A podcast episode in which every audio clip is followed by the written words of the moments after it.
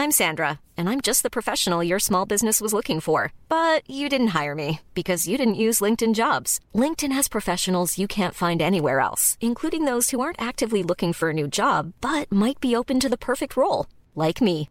In a given month, over 70% of LinkedIn users don't visit other leading job sites. So if you're not looking on LinkedIn, you'll miss out on great candidates like Sandra. Start hiring professionals like a professional. Post your free job on linkedin.com/spoken today. Tarde a tarde, lo que necesitas saber de forma ligera, con un tono accesible. Solórzano, el referente informativo.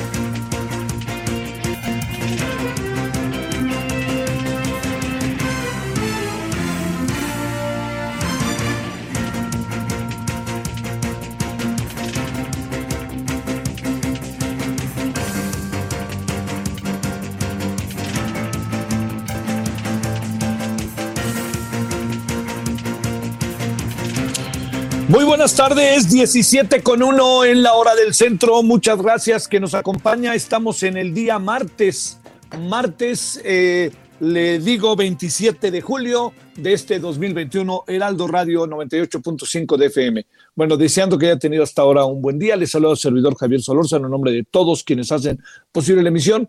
Y bueno, eh, la agenda del día eh, con diferentes asuntos que vale la pena este, no, no, digamos, como ser, muy enfáticos en ellos. ¿Sabe cuál es el, tema que está muy, pero muy entre nosotros? El tema eh, de, del COVID, ¿no? Porque estamos de nuevo en una etapa muy complicada eh, por la tercera ola y entonces ante esta tercera ola surgen muchas, eh, surgen incluso interpretaciones, ¿no?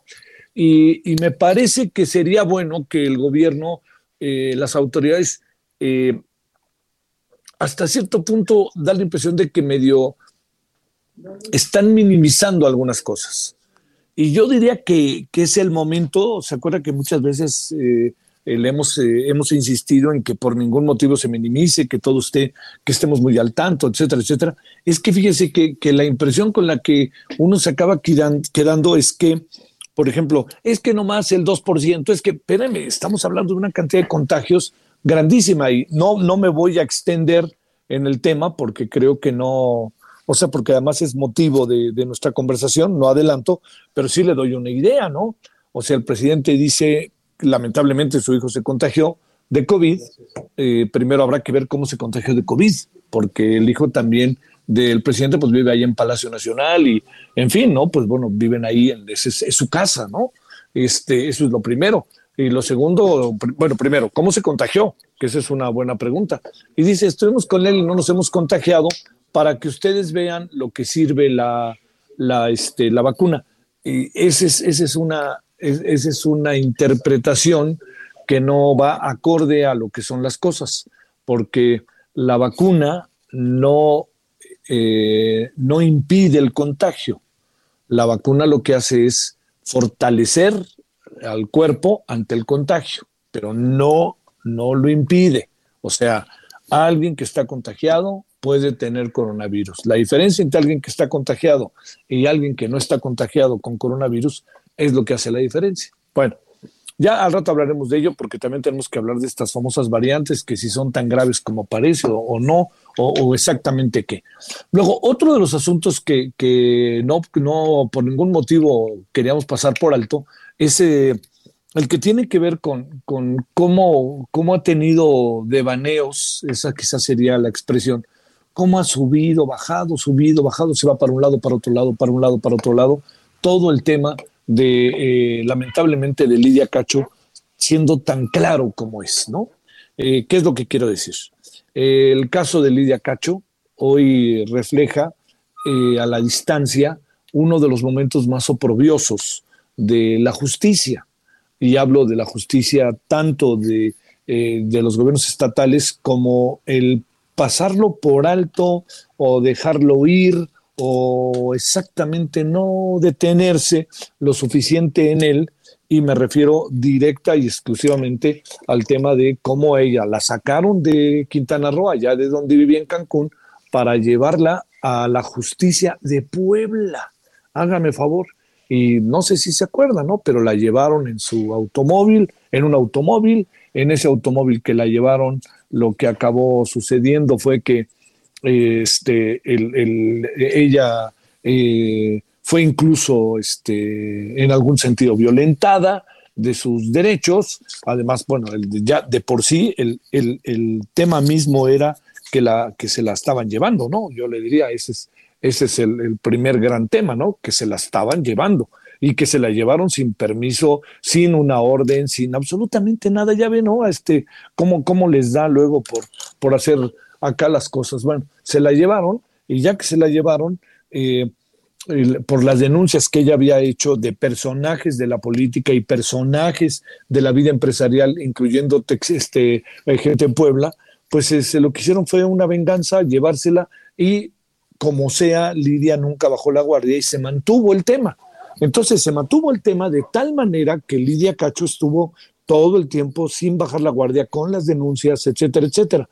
Y bueno, ha habido diferentes momentos muy, créame, muy, este, muy extremos, ¿no? De si ya parece que se resolvió y ya van a, este, a, detener a las personas que están ahí este, eh, como responsables, eh, si no, etcétera. Bueno, pero hay un personaje que se llama Kamel Nasif que está en la mira total y al estar en la mira total, Kamel Nasif déjeme decirle que esto es eh, de las cosas que uno no alcanza a entender, pues ya estaba en condición, en función de todas las cosas que están en la mesa respecto al caso, ya estaba en, en, ese momento, diría yo, en donde él eh, era, este, podía ser detenido, o bueno, ya ir, ya declarar. No está en México, ¿eh? por cierto. Entonces, lo que sucedió como se lo estoy contando, fue que todos pensábamos que ya habíamos hecho un gran avance con el asunto para hacer justicia, ¿eh? que quede claro aquí, nadie está diciendo que lo meta por la puerta, no, no, no, para hacer justicia.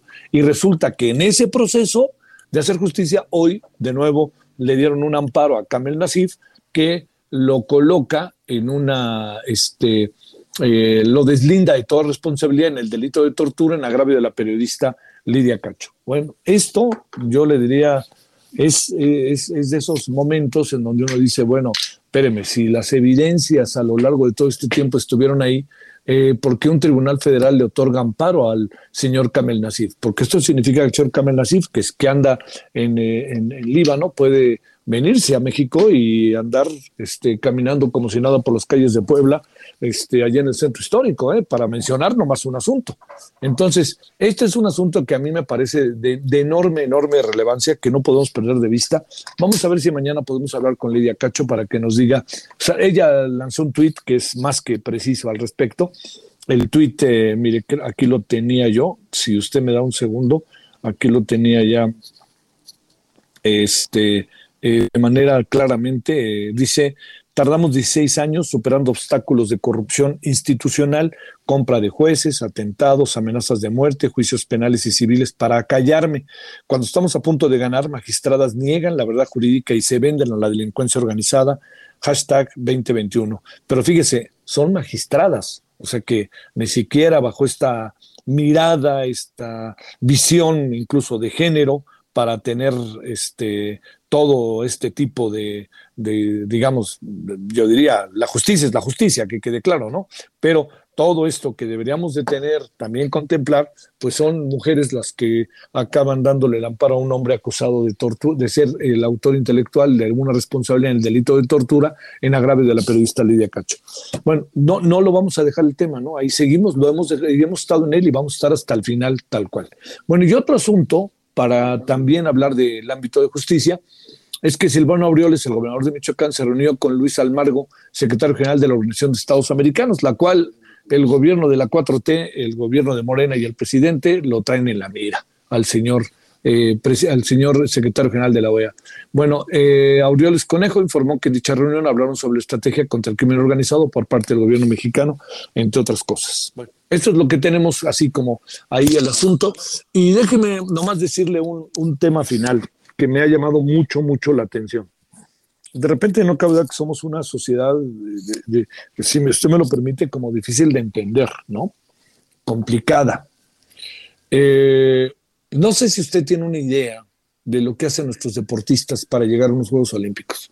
Más allá de que en algunos casos pudiera haber muchas irregularidades. Por ejemplo, en ciclismo, que la torpeza los acompaña, no quieren llevar a una, quieren llevar a otra. O lo que pasó hace cuatro años también con una competidora de esgrima que no la quisieron llevar y ahora compite por otro país. Muchas de estas cosas, ¿no? Eh, pero que de repente haya una especie de, desacreditación de los deportistas, me parece, sinceramente se lo digo, me parece bárbaro. No, yo creo que no sabe quien hace la crítica lo que hay detrás de ello. Una cosa es analizar lo que hicieron, vamos a suponer, en una competencia de, de 400, 800 metros o en un maratón, ¿no? si el deportista, si nuestro competidor debe haber ido más rápido en alguna etapa, si se administró demasiado y entonces cuando quiso ya recuperarse no pudo, o si no da, tal cual. ¿Qué quiere decir no da? Pues que los rivales que tiene, los adversarios que tiene enfrente son verdaderamente sensacionales, como los africanos. Pero entonces hay una explicación ahí del asunto. Pero lo que es muy importante es saber cómo un maratonista mexicano, para hablar de este caso, sí, que se, se llena a otros, ha pasado su vida corriendo y tratando de conseguir eh, sus objetivos. Y sus objetivos son muchos, son por etapas. Un deportista eh, primero compite en Juegos Nacionales, luego Centroamericanos, Panamericanos, seguramente campeonatos mundiales, seguramente competencias de sus estados, todo eso, porque el, para cerrar el ciclo en los Juegos Olímpicos. Llegar a los Juegos Olímpicos es pasar por toda una vida de trabajo verdaderamente entre la espada y la pared, en donde están ellos de día, ellas y ellos de día y noche ahí, yo le planteo, más allá de que me pareció muy desafortunado el tuit de Paul Espinosa, ¿cuántos clavados cree que se ha hecho en su vida Paul Espinosa? ¿Cuántos se ha echado Rommel Pacheco? ¿Cuántas, ¿Cuántos partidos de softball, ahora menospreciando a las jugadoras de softball, cree que hayan jugado en su vida? ¿Desde qué edad empezaron? ¿Qué es lo que hacen los, eh, los corredores mexicanos de 5.000 y 10.000 metros? Y hablo de ellos y hablo de todos, es una competencia. Pero entonces andar desacreditando, diciendo cosas como las que dicen en redes, se lo juro que me parece que es infame. Me parece que es infame y es sobre todo muy, muy, muy inmerecido. Entonces, bueno, este, yo creo que la otra polémica que hay, que es una polémica que me parece que puede ser interpretado de muchas maneras, cuando las clavadistas mexicanas, cuando las clavadistas mexicanas supieron que eh, se dieron cuenta ellas en la piscina que habían, este, que habían, las japonesas habían tirado un mal clavado, ellas se emocionaron. Y entonces dijeron que no se vale emocionarse por un mal, de, un mal ¿no? de, desempeño de, de, tus adversarias, eh, deportivamente hablando. Bueno, mire, déjeme decirle una cosa. Cuando falla un penalti algo, el equipo se pone feliz. Y se pone feliz pues sí, lo falló. Y se pone feliz porque lo falló, pero se pone feliz por lo que significa para el equipo. Esa es la clave. ¿Qué significan para las clavistas mexicanas el que haya fallado en su último clavado Japón? Lo que significó para ellas. Si hubieran sido de cualquier país del mundo o de lo que, que usted quisiera, les hubiera dado la misma alegría. Y no es lo mismo una alegría de un juego regional que una alegría en un juego olímpico. Entonces, yo creo que estamos ahí muy equivocados con algunas cosas. La verdad, ponderemos a nuestros atletas, seamos muy realistas con lo que tienen. También es esto, ¿eh? porque a veces no dan, a veces no tienen grandes capacidades y luchan, pero también no solamente eso, también no tienen la infraestructura para hacer todo lo que quieren hacer. ¿eh? Así que yo simplemente diría, este, por favor, ponderemos y valoremos. No se trata de colocarlos y llevarlos al ángel de la independencia y hacerles un homenaje nacional. No, pero se trata de entender lo que hay detrás de toda esa lucha y de lo que puede ser el análisis de su desempeño en contra de este se dejan ganar, perder o son muy malos, etcétera. Yo créame, Mire, he ido a muchos Juegos Olímpicos, centroamericanos, panamericanos, olimpi este, de entrada, todo eso he ido y le quiero decir que verdaderamente uno alcanza a ver unos sacrificios que incluyen a sus familias, a sus mamás que los llevan a las 5 de la mañana a la alberca o los llevan al estadio para que entrenen o al centro deportivo o lo llevan allá al gimnasio. Por favor, ¿no? Valoremos todo eso, por favor. Bueno, lo digo porque no va a haber muy buenos resultados y habrá que pensar por qué no hubo, pero no, no, no señalemos a los deportistas. No creo que tenga sentido y no me parece, para claro, justo. Me parece infame más bien. 17 con 15 en la hora del centro. Res que nos acompaña 98.5 de FM, Heraldo Radio, su servidor Javier Solórzano. Solórzano, el referente informativo. Viene Alex, no me cae nada bien. Lo que sí te cae bien es venir a Soriana, porque pongo todos los yogurts y congelados al 3x2. Como Plate batido natural de un kilo, lleva 3 x 73.40 y ahorras 36.70. Tú pides y Julio Regalado manda. Solo en Soriana. agosto 2. Aplican restricciones. Esperamos sus comentarios y opiniones en Twitter. Arroba Javier Solórzano. Arroba Javier Solórzano.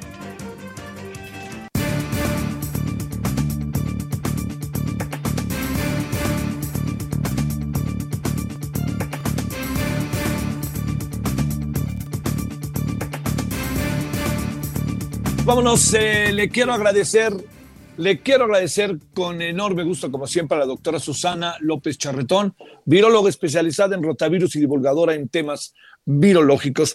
¿Cómo estás, doctora? ¿Cómo te ha ido? Hola, muy bien, Javier. ¿Tú qué tal? ¿Cómo va?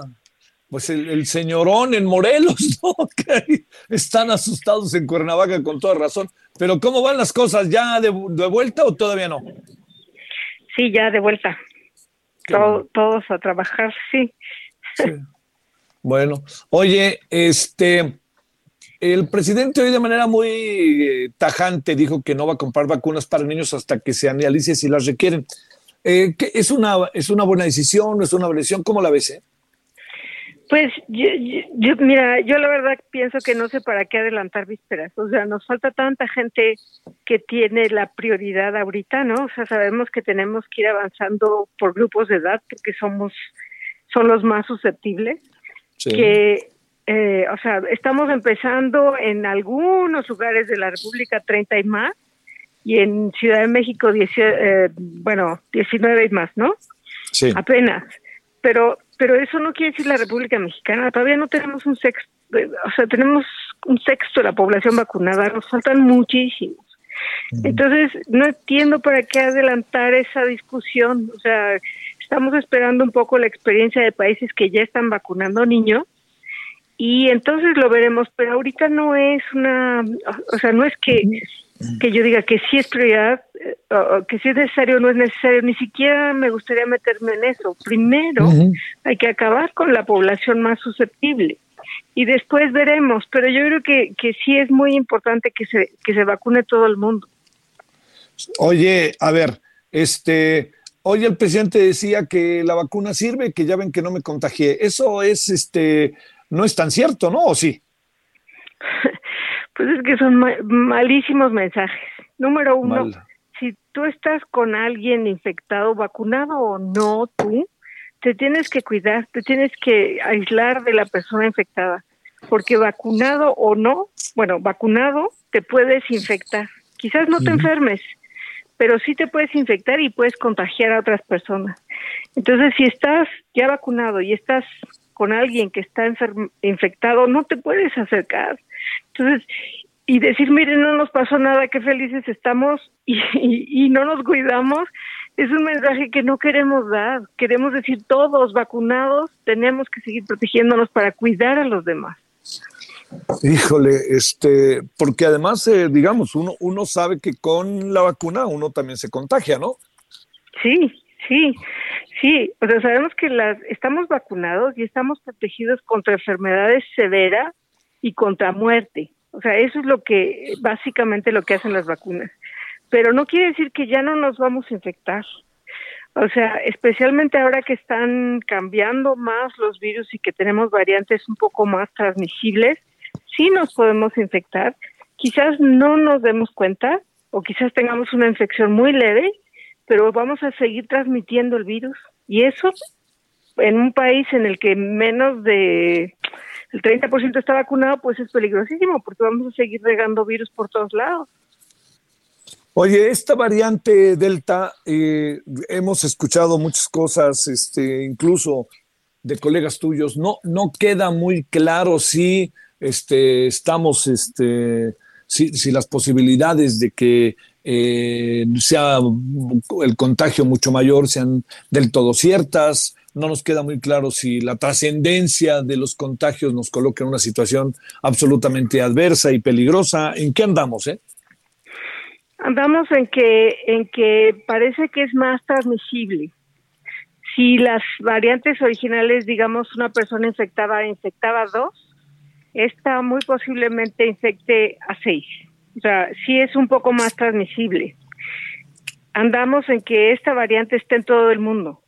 En realidad no es algo que nos está afectando a nuestro país. Eh, es más contagiosa, digamos, más transmisible, no causa una enfermedad más severa pero si no nos cuidamos y asistimos a lugares en los que hay muchas personas, pues vamos a facilitar mucho el esparcimiento de esta variante, que es lo que está pasando. Estos semáforos verdes, eh, lo que han provocado es este esta tercera ola que llamamos, ¿no? Que además no es una cosa particular de nuestro país. Si tú te pones a ver cómo está el mundo completo, todos estamos entrando en esta tercera ola justo porque el desgaste de las de las contenciones, digamos, y el, el gusto por estar vacunado y por ya no cuidarme, nos han le han facilitado la vida a estas variantes, digamos. Oye, eh, ahora lo que sí hay un contraste que está ponderando el gobierno y el afamado vocero, tu colega, es el famoso tema de la posibilidad de, de, de muerte en esta tercera ola, que hablan de 1.9, casi 2%, pero también un colega, bueno, colega indirecto tuyo porque es médico, en términos médico, este, no, no especialista como tú, dice, digamos, no especialista en el área académica como tú, que dice que 16 mil contagios pudieran ser, pudieran ser 300 mil contagios.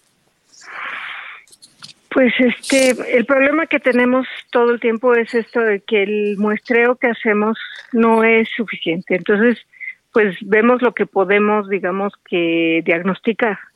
Sabemos que hay un subregistro de diagnóstico, que no se ha hecho el suficiente diagnóstico y entonces tenemos menos bien estimado el número de contagios. Lo que es cierto es que eh, la población más eh, afectada inicialmente, que eran las personas mayores no vacunadas, toda esa, digamos, toda esa generación ya pasó por lo peor y ya pasamos por las dos primeras olas en las que hubo un número eh, muy grande de defunciones. Ahora estamos viendo muchos 40, 50, 30, 40, 50 eh, de esas edades que se infectan, que van al hospital. Es menos a lo mejor el, el porcentaje de muerte, pero no quiere decir que no haya muerte. O sea, no quiere decir que, bueno, pues lo paso como un catarrito y ya ni modo. No, tenemos que seguirnos cuidando porque sí todavía hay 400, mínimo 400 personas muertas diario. Y ya no son las personas grandes y con comorbilidades como al principio, ya son jóvenes, menores de 50 años, ¿no? Sí, sí. Oye, lo, lo, lo, que sí es que el mensaje debe ser claro, ¿no? La, la vacuna no, no, no impide el contagio, ¿no? No, nos podemos reinfectar, nos podemos infectar. La vacuna nos protege para de, de una enfermedad severa y muerte, pero como nos podemos contagiar, podemos contagiar a otras personas. Eso es lo más grave. O sea, la seguridad que yo tengo de, de, estar vacunada no garantiza que la gente a mi alrededor esté segura. No, tengo que cuidar a todo el mundo a mi alrededor. Ay, híjole, híjole. Oye, a ver, este, eh, una cosa ahí rápido que nos está llegando, que es que la mayoría de los casos positivos a la prueba PCR fueron de personas inmunizadas con el biológico de la farmacéutica CanSino. ¿Sabes algo de esto? No, todavía no tenemos tanta información. O sea, no sé quién te lo está diciendo, pero eh, necesitamos tener muchísimo. Es muy difícil ahorita tener los números y, nosotros estamos tratando de trabajar en eso, de cuáles son las personas que se reinfectan. Sí, con qué vacunas están vacunados y con qué y quiénes están reinfectando. Y lo que hemos visto, lo poquito que hemos visto es que es parejito, ¿eh? O sea, no, en este momento no es necesario eh, estigmatizar vacunas. Sí, claro, claro. En este momento todo cambia. Doctora, te mando un saludo grandísimo como siempre y gracias. Igualmente que estés bien. Gracias. Pausa. El referente informativo regresa luego de una pausa. Estamos de regreso con el referente informativo. Solórzano, el referente informativo. Senado presenta acción de inconstitucionalidad contra blindaje de cabeza de vaca. Advierten incremento de contagios de coronavirus tras vacaciones. Tercera ola de coronavirus aumenta demanda de servicios funerarios. Exportaciones crecen 29.1% en junio, suman cuatro meses de avance según INEGI. Secretaría de Seguridad Ciudadana tomará el control al 100% de las prisiones de la Ciudad de México antes de que termine el 2021, aseguró el titular de la Secretaría de Gobierno Martí Batres. Piden respetar el protocolo de investigación de feminicidios en Jalisco. Identifican 866 casos de trata de personas en el primer semestre del 2021. Mueren 21 mexicalenses en verano por intenso calor. Asegura López Gatel que tercera ola de COVID-19 solo tiene 2% de letalidad. Esperamos sus comentarios y opiniones en Twitter. Arroba Javier Solórzano. Arroba Javier Solórzano. Oye, ¿ya descargaste este rolón? Para un buen rolón o aerosol, descarga la app Soriana, porque pongo todos los desodorantes Gillette, Old Spice y Secret al 3x2. Sí, desodorantes al 3x2. En tienda o en línea, tú pides y Julio Regalado manda. Solo en Soriana. A julio 29. Aplican restricciones. Solórzano, el referente informativo. Ojalá pudiera ser como un simple DVD y poder seleccionar tu mejor escena. Pero eres tan normal que tendré que rebobinar y darle al FF una y otra vez. Mi reloj despertador se porta mucho mejor y solo llama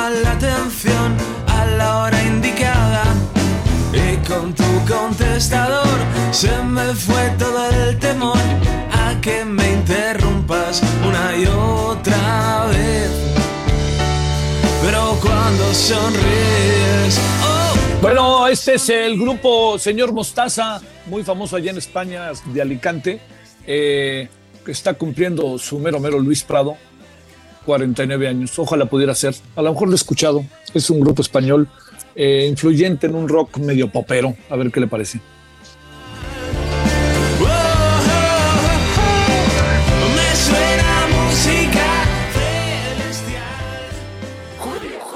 Giancarlo, ¿estás loco? Perdiste un tornillo. Pues el tornillo o el fusili, encuéntralo en Soriana, porque pongo todas las pastas para sopa y pastas finas de abarrotes al 3x2. Sí, pastas finas al 3x2. Tú pides y Julio Regalado manda. Solo en Soriana. A julio 29. Aplican restricciones. Esperamos sus comentarios y opiniones en Twitter. Arroba Javier Solórzano arroba Javier Solórzano.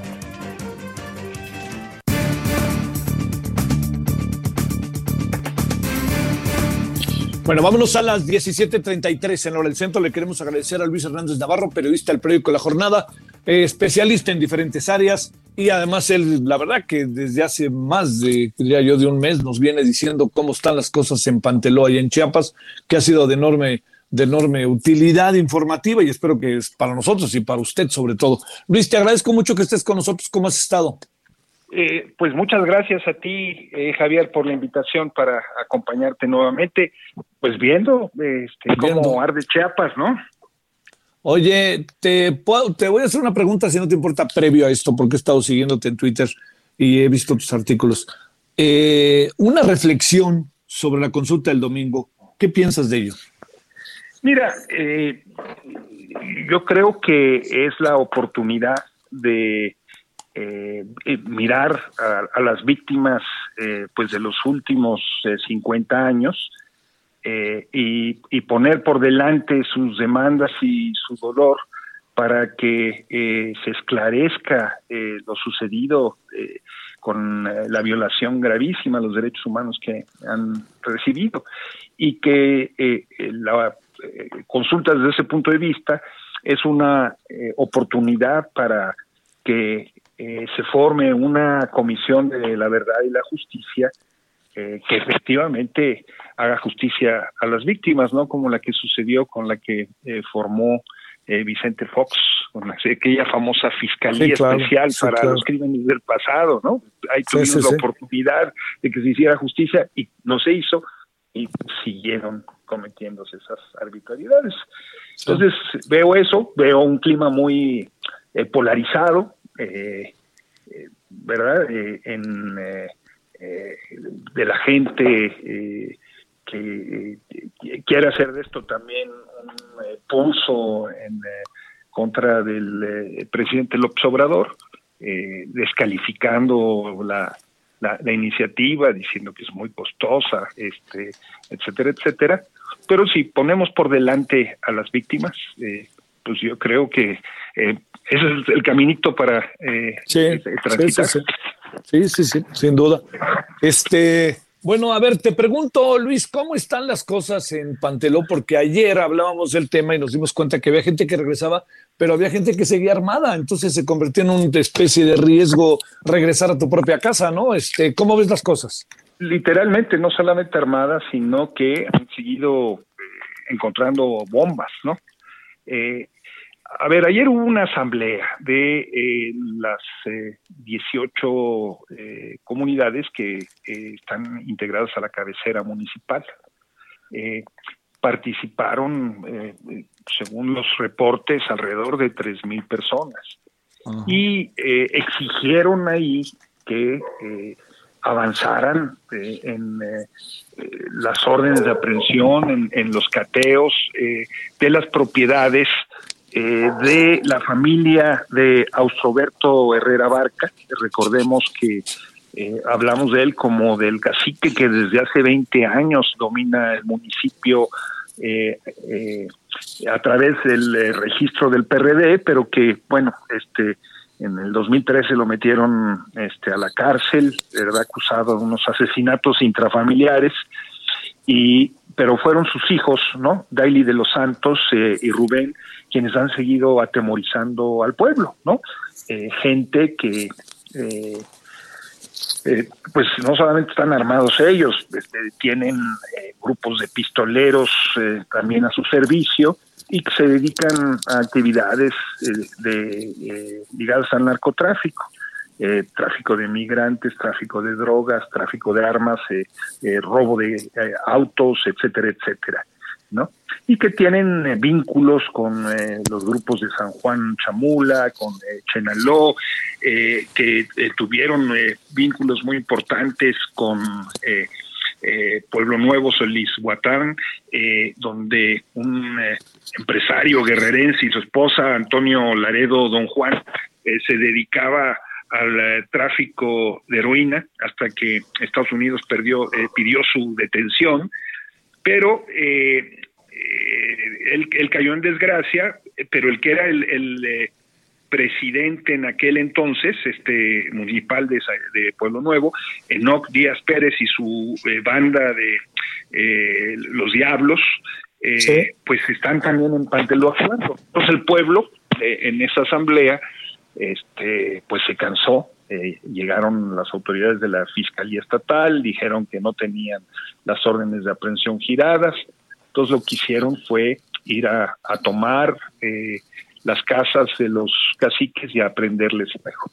Eh, no iban armados, iban con pachetes y, palos, estaba ahí Guardia Nacional y Ejército y se replegaron con cautela, pero pues finalmente lo que estamos viviendo ahí es eh, pues una historia anunciada, ¿no? Eh, el padre Marcelo Pérez Pérez, el eh, párroco de aquella región, eh, junto con 11 de sus parroquias, el 5 de junio pasado, le pidió al Instituto Nacional Electoral que se suspendieran las elecciones, que se pospusieran porque la situación era gravísima no le hicieron caso.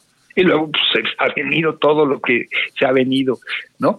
Entonces, pues el pueblo está desesperado este, y decidieron hacerse justicia a propia mano, ¿no? Una moderna fuente ovejuna, o, o, si queremos un ejemplo más eh, mexicano, recordemos la novela de Fernando Benítez, ¿no? Agua envenenada, ¿no? El clásico, eh, donde este, este, levantamiento en contra eh, del cacique del municipio de Tajimaroa.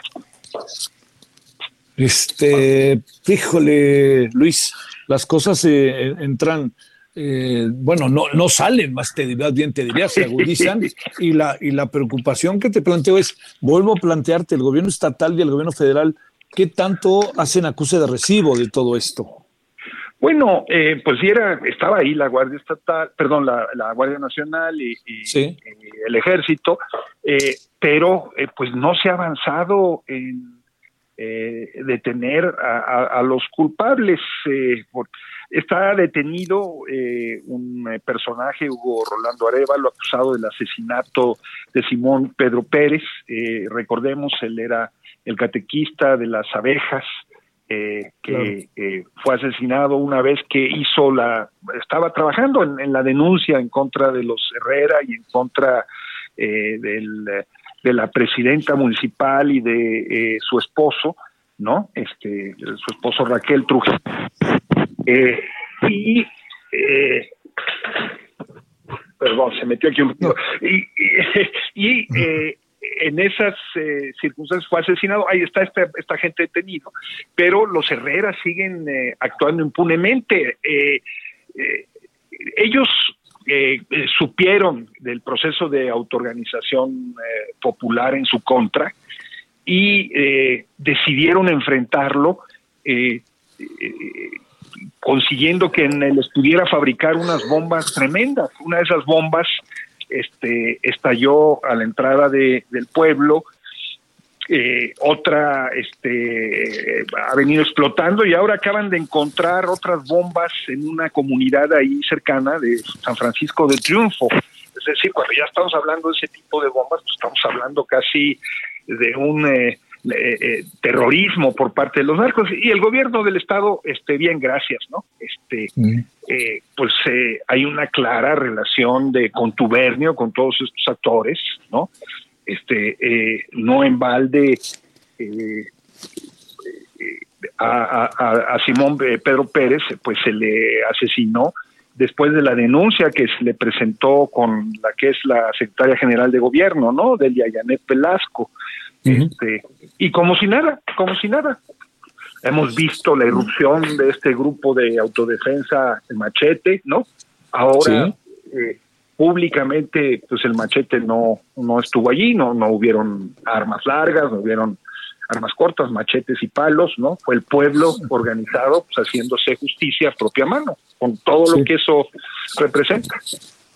Oye, este, el gobierno federal, eh, digo, ha hecho dos o tres diferencias. El presidente dice que no deben de, este, de, armarse, que nunca esto lleva a ningún lado.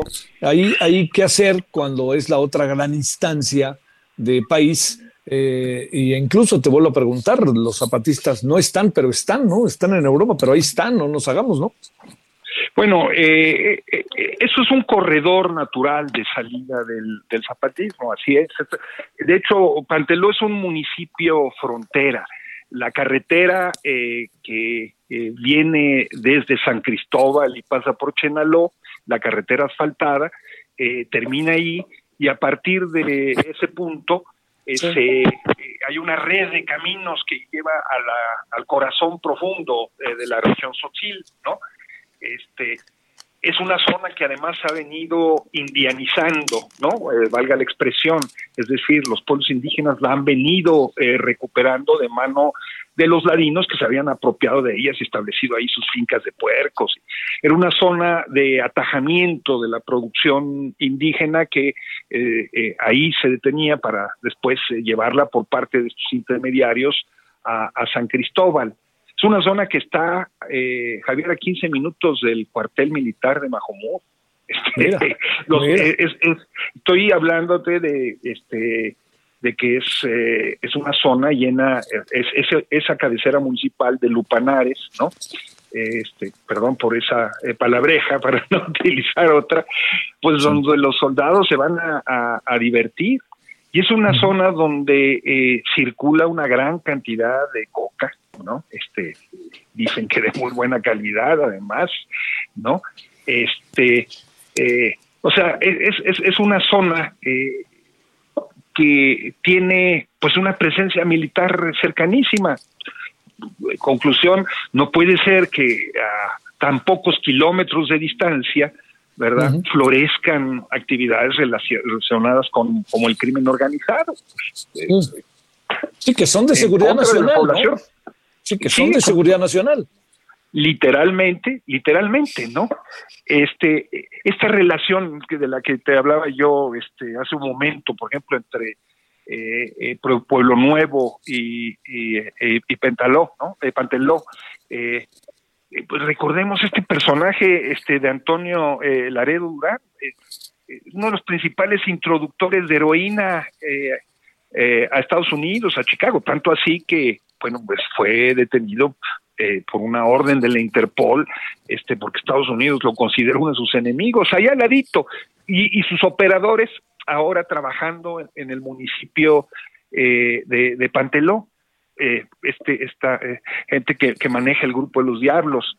Bueno, algo está pasando ahí, ¿no? Este, no, no, no, no es solamente un, un, asunto de un conflicto intercomunitario o un problema entre eh, gente del, mismo pueblo, no, es, es, es un problema que eh, involucra el cómo estos viejos eh, paramilitares se han asociado con el narco y entonces hacen funciones literalmente de contrainsurgencia para frenar los procesos de organización indígena en la región eh, pero se les pasó la mano y el pueblo reaccionó. Sí, sí. Reaccionó. Yo insisto, este, eh, vale la pena leer eh, Agua quemada, agua, agua envenenada de, Fernando, de Fernando Benítez, para, tener una perspectiva de lo que está sucediendo allí, ¿no? Este, es, es, es el, la versión moderna este, del agua envenenada, pero con todos los elementos del agua envenenada. y, de, y, de, y de nuestra época, como es el, el tráfico de drogas, este, eh, la refuncionalización del caciquismo, etcétera, etcétera. Luis Hernández Navarro, te mando un saludo y el agradecimiento que estuviste con nosotros. Javier, encantado, como siempre. En, eh, un abrazo para ti y saludos a tu auditorio. En verdad, muy, muy agradecido. Muchas gracias. Gracias. Bueno, son ahora las 17:47 en la hora del centro. Nada más antes de irnos a nuestra sintonía, eh, le quiero decir que ahí le van los datos del día de hoy sobre el COVID, para que vea usted, como dirían por ahí, tírate ese trompo a luña. Le cuento, México registra 484 muertos y 17.408 contagios. De ayer hoy, no es de ayer a hoy porque se suman muchos datos. Recuerde que los fines de semana luego en muchas ocasiones ya no, este, ya no, en muchas ocasiones los fines de semana eh, no, no, no, no está tan depurada la información, vaya usted a saber, pero lo cierto está en que más de 17 mil y 484 personas fallecidas en las últimas 24 horas en la información oficial. Insisto, es información que se junta de varios días, pero insisto, la información oficial. ¿Cuál será la otra información? Ese es el gran asunto. 17:48 en la hora del centro. Estamos en Heraldo Radio 98.5 de FM, su servidor Javier Solórzano, el referente. Solórzano, el referente informativo. Balance Inmobiliario es presentado por Centro Urbano. Estrena hoy Casa Odepa en 20. Grandes promociones en Tecámac, Querétaro, Puebla, Cancún, Playa del Carmen y Monterrey. Tu mejor hogar e inversión está en Vinte. Búscanos en vinte.com.mx.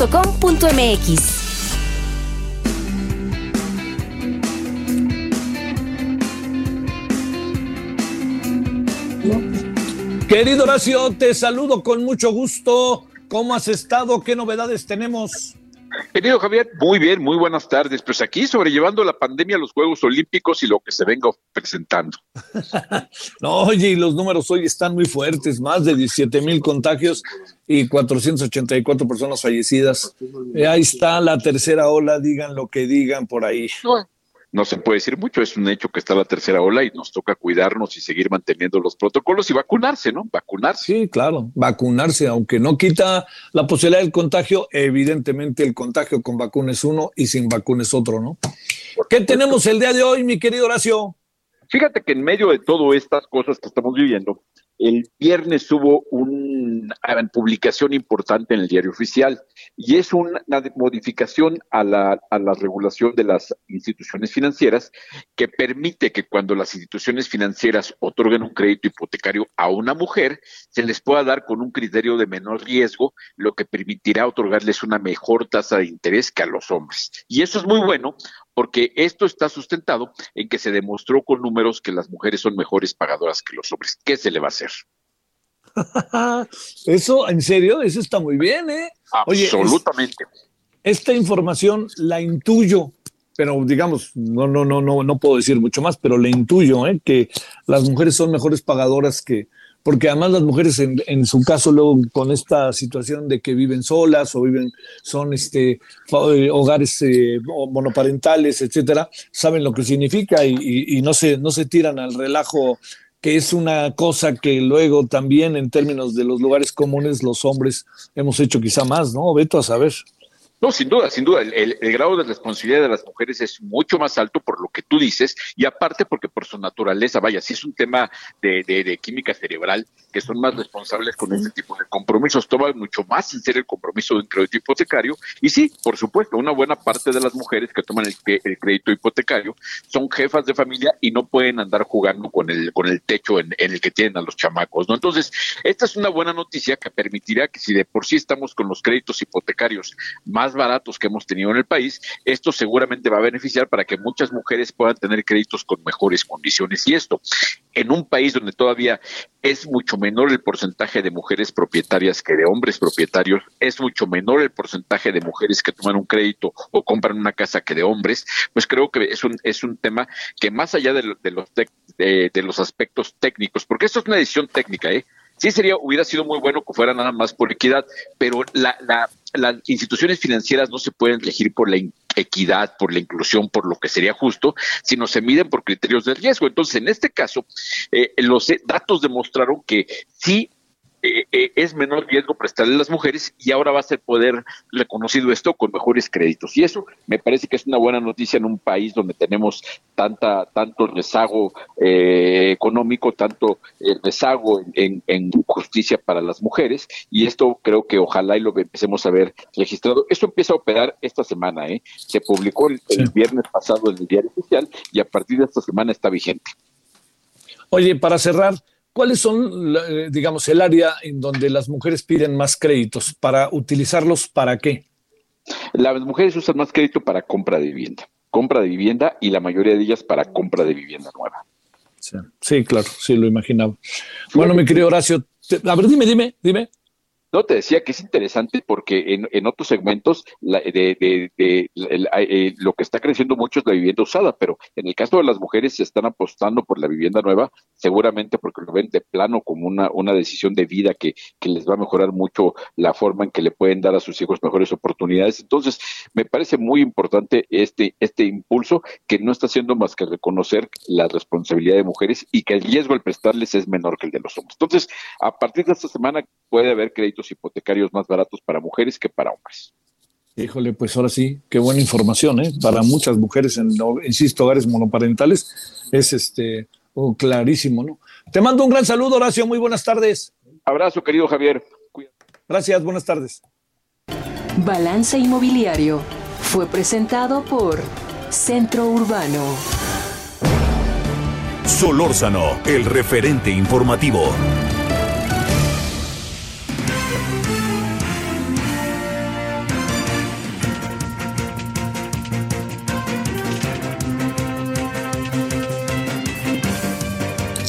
Oiga, pues nos estamos yendo. Eh, ¿Sabe qué? Eh, no sé, salvo su mejor opinión, me ha verdaderamente llamado mucho la atención. Supongo que a usted también, nomás faltaba, ¿no? Yo creo que a todos, estos números que hoy se dieron a conocer respecto al, COVID, ¿no? Eh, voy a, mencionárselos de nuevo, los dije medio de carrera hace un momento. aumentó 18% la curva epidémica 108.535 casos activos, la mayoría está en la Ciudad de México, al momento acumula 32.245 nuevos casos la ciudad, ¿eh? pero le quiero decir que México en las últimas horas, las últimas 24 horas registró 17.408 nuevos contagios COVID, que esto no lo olvidemos, y también el número de muertes se elevó a 484. Bueno, de este tema estaremos hablando en la noche el referente. Ahí estaremos en la noche de Heraldo Televisión. Y por lo pronto, buena tarde, todavía hay tarde. Nos vemos al rato. Adiós. Hasta aquí, Solórzano, el referente informativo.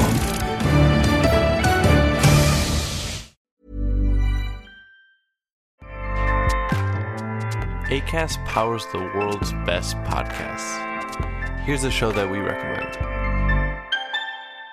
The Real Housewives is a guilty pleasure for most, but if you're looking to not feel guilty about that pleasure, tune in to Everything Iconic with me, Danny Pellegrino, where I break down all the messy moments and behind the scenes antics of Bravo's popular franchise. And on Everything Iconic, I also interview celebrity guests like Kelly Ripa, Kiki Palmer, Drew Barrymore, Cameron Diaz, and more about their guilty pleasures, their past work, and so much more.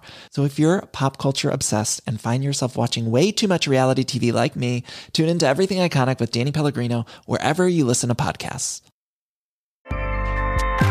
ACAST helps creators launch, grow, and monetize their podcasts everywhere. ACAST.com.